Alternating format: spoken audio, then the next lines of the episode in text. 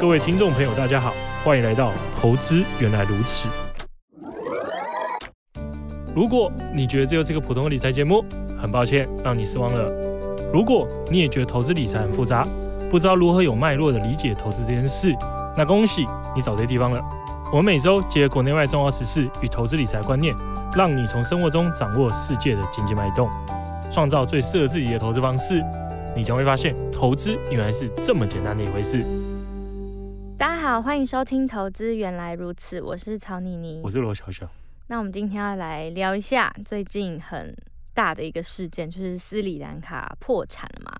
然后，哎，今天好像他的新闻说什么，他们的总统嘛？落跑了。对，然后发 email 请辞，哎，对他跑一段时间了，新加坡，他跑一段时间了。然后是不是人是人民都跑去他家，还是去总统府？总统府就是占领的总统府嘛。嗯，都在抗议。所以斯里兰卡到底是发生什么事？其实斯里兰卡事情并没有很特别，因为其实我觉得台湾对台湾的听众可能会觉得很很神奇嘛。就是换个角度讲，就你突然有一群人跑到了总统府，然后蔡英文坐飞机绕跑，然后辞职，就大家 觉得不可思议嘛，觉得不可思议。可是其 实，在新市场国家，尤其是大家比较不会听到听过名字的这些新兴市场国家，其实并不是一个很异常的情况。所以斯里兰卡是第一次破产吗？还是已经破很多次？呃、欸，我印象中应该是二战以后几十年来没没有遇到过这种事啊。哦，几十年以来的第一次。嗯，所以他们到底怎么了？突然？其实你把它换成人去理解就好，就是没钱了。嗯，借太多钱还不出来。对啊，因为其实像斯里兰卡这一类比较低收入的新兴国家，嗯，呃，需要进口很多东西啊。就是这世界上。每个国家每个国家的分工体系嘛，就像是台湾可能负责生产半导体，嗯，我们是以这个为为为主，其中之一啊，还有电子类的产品。那有些国家是出口原油，嗯，那有一些比较低收入的新上国家，他们因为加入融入世界贸易体系的时间比较慢，嗯，所以他们在那个分工链是很低端的，他们没有出口一些很重要的东西，可能就是一些比较基础的原物料，或者是。或者是一些比较基础的一些商品，而并不是复杂的加工品。那、啊、可是他们需要进口很多复杂的东西进来，像是至少他们需要进口粮食啊，进口能源嘛。所以这这是很多新市场比较低收入国家的问题，就是他们生产的东西是很多人都有的，嗯，那他们需要进口的东西是他们自己生产不出来，一定要进口进来。那这个世界上进口的粮食或者是能源，主要的计价货币就是美元，嗯，所以。我如果要去市场上买原油，还用美元计价嘛？嗯，所以我要拿美元去跟可能是中东国家，可能是沙乌地阿拉伯国家买。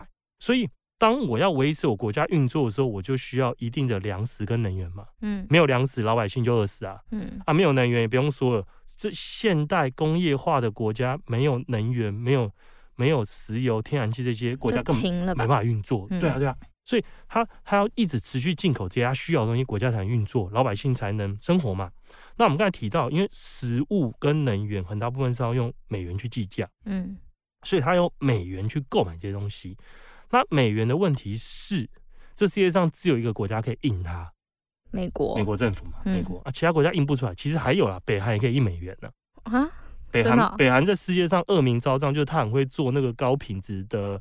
假美元 啊，真的有留在市场上啊？当然会拿去偷偷交易啊！好厉害、哦啊！反正就是他也是，是。那为什么北韩做得出来，台湾做不出来吗？不，大家都可以做啊！美国就会制裁你啊，因为北韩你美国制裁，所以没在怕嘛。哦，对，所以所以所以其实除了美国之外，还有北韩也可以偷偷做这件事，可是量不多。好，所以其实像斯里兰卡，它问题就是它没办法印美元。可是它需要维持国家运作，进口这些东西需要用到美元。嗯，啊这是换个角度来想，那平常它怎么收到美元的嘛？像是我们刚才提到的，他出口一些别人需要的东西啊，嗯，或者是像是观光收入，嗯，就大家来我这边玩嘛，那你来我这边玩，你就可能用美元换成我该国的货币用，所以我可以收到美元。所以，可是斯里兰卡有在观光吗？有有有有，哦，真的哦。其实很多的新兴市场国家，它的观光收入是其中一块的一部分。嗯尤其是应该说其外汇收入的一个主要来源之一哦，并不是说全部，可是这也是一个重要来源。那这一次遇到问题就会是，我觉得好几轮的疫情问题累加在一块。嗯，一个一个就是因为疫情嘛，嗯，疫情让很多国家面临的是观光收入没了，嗯，这就少了很大一部分外汇收入。第二个，疫情造成的供应链紧绷的问题，所以很多东西价格在狂飙。嗯，那再来就是今年二月开始的乌俄战争，乌俄战争造成的能源、食品价格又进一步上涨。啊，这几个，另外一个还有一个就就最新的就是美国通膨持续增加嘛。嗯嗯，那联准会升息的速度看起来在越来越快，所以美元越变越强。那美元变强就是这是一个相反的嘛，美元强就代表着其他货币变弱。嗯，所以就是新兴市场货币贬值。所以这几个因素全部加起来，就造成了斯里兰卡他手上的能用的美元不足以帮他买进每天需要的能源或食物。可是引发了问题。这个问题不是应该是很多国家都在遇到的吗？就你刚刚前面讲那些，那为什么就他们破产了？哦，对，所以你提到一个关键，嗯，所以斯里兰卡大家认为之后它可能是第一个，哦，不会是最后一个，对，因为食品价格还是很贵嘛，虽然说近期有回落，嗯、那能源价格也还是在每桶一百美元左右，尽管近期回落一百美元之下，嗯、可是还是在九十几块，那。更雪上加霜的是，美元超级无敌强，嗯，美元还在持续升值嘛。在我们录音的现在这个当下，呃，欧元也一度贬破一了，嗯，然后日日元对美元也不用讲，日元也是持续贬值，挑战一百四，甚至有人喊一百五嘛，嗯，所以其实美元独强的情况之下，所有人的货币都在贬值，嗯，那因为我们刚才提了，如果你进口的商品是用美元计价，就是。一桶原油，我们假设油价都不变好，一桶原油就就是一百块美元。那你今天的货币对美元贬值了四十 percent，就等于说你要用你该国货币买原油的价格贵了四十 percent。所以美元的持续升值跟你该国货币的贬值就是雪上加霜。那这个也是我们很常听到一个名词，叫做输入性通膨。嗯，你的国家货币贬值了，所以你进口所需商品的成本增加了，那成本增加了，价格就上升了，所以这就就这就是输入性进来的通货性膨胀。那这个国家未来会怎么样啊？就就没了吗？还是？哦，当然不会啊，哎，因为其实有一个人跟个人、个人跟企业跟国家有最大不同点是，企业会破产嘛？企业破产如果重组不成功，这个公司就。倒闭。可国家破产其实。并没有想象中那么糟。当然说，嗯、其中过程是很痛苦的。嗯、可是你看，大家记不记得希腊？希腊那时候也破产嘛，嗯、也说要破产。然后甚至是九七年亚洲金融金融风暴的时候的韩国，嗯，也是濒临类似的破产情况啊。那韩国现在不是好好的嘛？嗯、希腊也好好的嘛。嗯，那、啊、当然，这中间伴随了很多的痛苦。这痛苦是什么？痛苦是因为你就是印不出你需要的美金嘛。嗯，那、啊、可你就是需要买这些东西怎么办？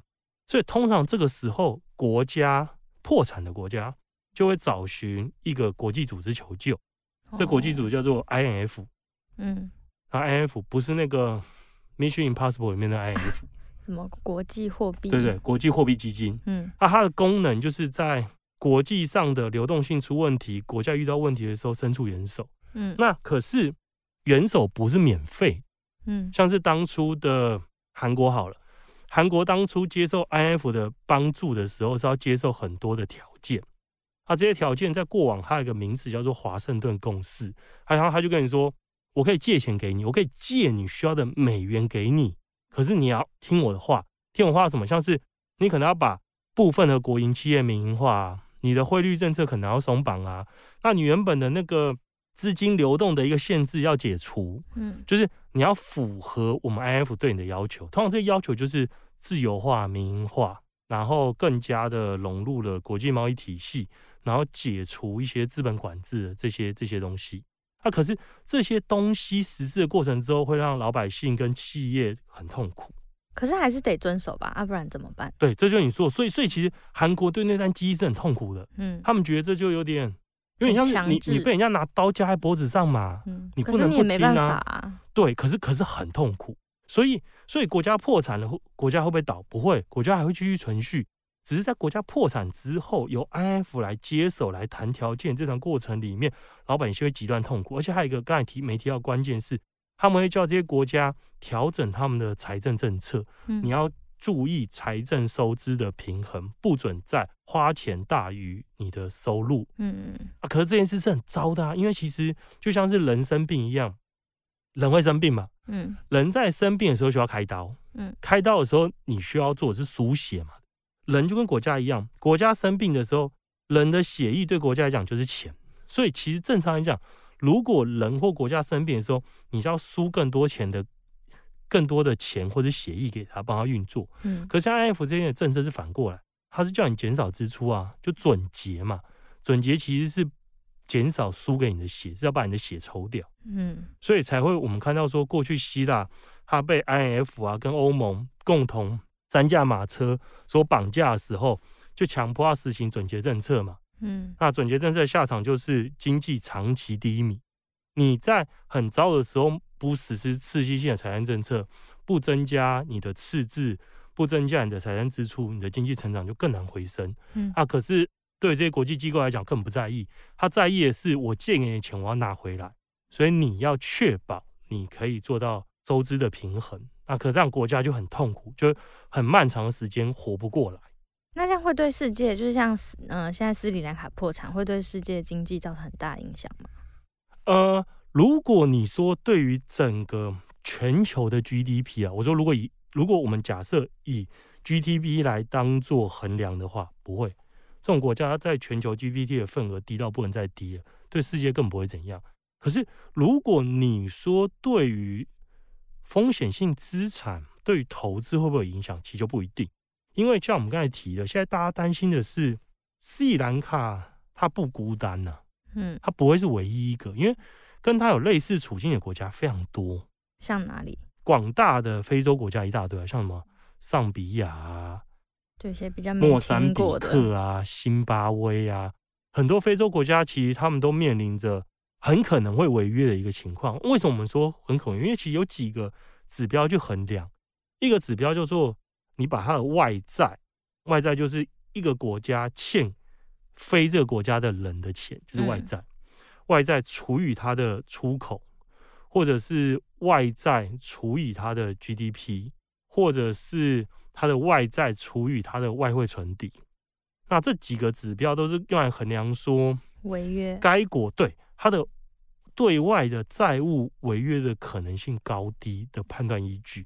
尤其是在目前联总会快速升息，欧洲央行也要升息，所以其实过往廉价资金越来越不在嘛，因为等于说。无风险的利率越变越高，你去借钱的成本越来越高，所以在借钱越来越难、成本越来越高的情况之下，刚才提到的，如果你的外债本来就比较多，你的经济的基本面本来就不足以支撑这么多债务的国家，当然就岌岌可危。嗯，所以像我们刚才提到那些广大非洲国家嘛，像我们辛巴威啊、莫桑比克啊这些之外，亚洲一些你比较不常听过的，什么叫不常听过？就是。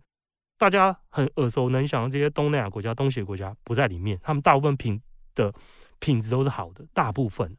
那谁是不好的？像什么可能巴基斯坦呐、啊、寮国啊、中亚的蒙古啊，或者中边中亚国家，这些也都是比较危险。嗯、那还有一部分的话会落在大洋洲跟拉丁美洲。嗯，拉丁美洲的话，像是牙买加、阿根廷这些也都是比较危险的。所以其实。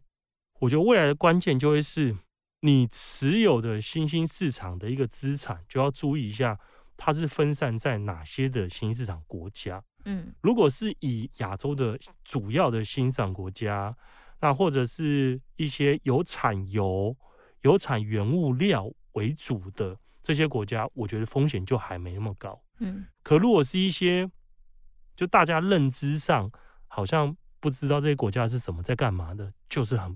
比较危险。那像这些新兴市场，他们可以就是，比如说刚有一些征兆都可以看得出来，那他们都不能自救吗？很难啊，就我们刚才提的嘛，你要怎么印美元出来？嗯，可是他们如果看到他们的外汇存底可能真的太低，就他们只能就是就是手足无措吗？因为你看外汇存底通常是怎么来？外汇存底增加的方法只有一个，这一个就是你出口的金额大于你进口的金额。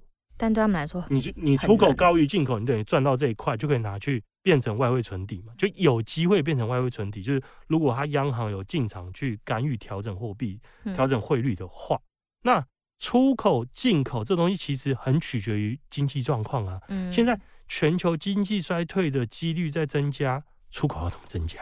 嗯，这样是不是更惨啊？所以，所以我才说，为什么现在会爆发这件事？就是现在是所有不好的事情同时混在一块。嗯、如果现在没有经济衰退，其实现在还没经济衰退。说如果现在没有，不需要担心经济衰退，美国消费依然很强劲，大家的出口都很畅旺，就比较不需要担心这件事嘛。因为我如果出口很畅旺，那我出口就足以去平衡弥补我进口所需的金额了。啊，一定就是因为我的出口很糟了，那我没办法弥补我的进口，那我过去存下来的钱又不够。我才会面临有可能违约甚至是破产这件事情，所以这也这也是我们刚才说为什么亚洲国家不担心，因为亚洲国家自从经历了九七的亚洲的金融风暴之后，其实普遍像台湾、韩国不用说了，我们两个都是呃外汇存底在全世界非常高的国家嘛，其他这些东南亚国家也累积了非常庞大的外外汇存底，所以他们在对抗这种暂时性的那种贸易逆差。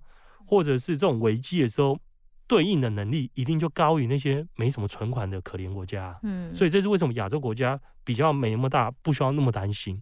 那、啊、可是外汇存底很少，然后很容易受冲击的其他这些国家，我们认为就很危险。那如果像我现在手上就是有买斯里兰卡，或者是像你刚刚讲的一些国家，那该怎么办？抽走啊，把钱拿回来？其实正常投资人不太可能会买到这些国家。嗯，因为。应该说，你想要只买斯里兰卡债券这件事要做到都很难，很难嘛。因为正常投资人会接触到新兴市场国家，一定是买几种几种。一个是我去买了新兴市场股票型基金，或是我买了新兴市场债券型基金，嗯，这是主流嘛。嗯，那新兴市场股票型基金的话，我觉得不太需要贪贪心，因为你如果把新兴市场股票型基金的组成打开来看。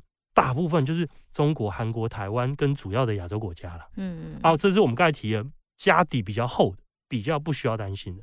那新兴市场债券型基金呢？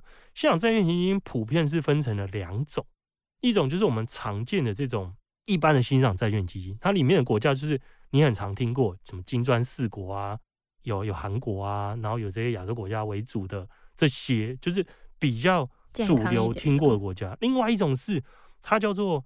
边境，嗯，或者是前缘。嗯、那边境的话，意思就是他买的是欣赏这个圈圈里面比较外圈的，嗯，这样风险是不是就比较大？当然，所以所以其实你该注意的是，如果你的欣赏债券基金是传统的欣赏债券基金，以这些我们刚才提到这些安全的国家为主，我觉得也也不需要那么紧张。可是如果你的新兴债券基金是以边境或前缘的话，你就要好好看一下你里面的国家组成，嗯。如果就都是些你不知道还干嘛的国家，我觉得你可以把这种基金替换成，可能是因为喜欢这些基金一定是比较偏好可能配息比较高的嘛，又是偏好固定收益型的投资人，这时候可以换成是高收益债券型基金，或者是比较传统的新赏这边基金，我觉得会比较合理。那同时，如果考量到近期的通膨啊，然后美国这边的货币政策的一个变化。我会建议以存续期间比较短的比较合适。嗯，好，那今天是不是差不多就到这里了？对，就让大家了解一下，呃，现在呃，对于新兴市场来说，要怎么有更好的投资方式。那在节目的最后要来提醒大家，就是现在到。巨亨买基金开户，输入我们的限定代码 FUNDDA 就会送红利点数。那有任何问题都可以加入我们的 Facebook 社团，叫投资原来如此。然后也可以去我们的巨亨买基金官方 Facebook、Line 跟 Instagram。那详细资讯都放在 Podcast 的资讯栏，大家可以直接点进去看。那今天的节目就到这里，谢谢大家收听，下集见，拜拜，拜拜。巨亨买基金，买好基金，随时都行。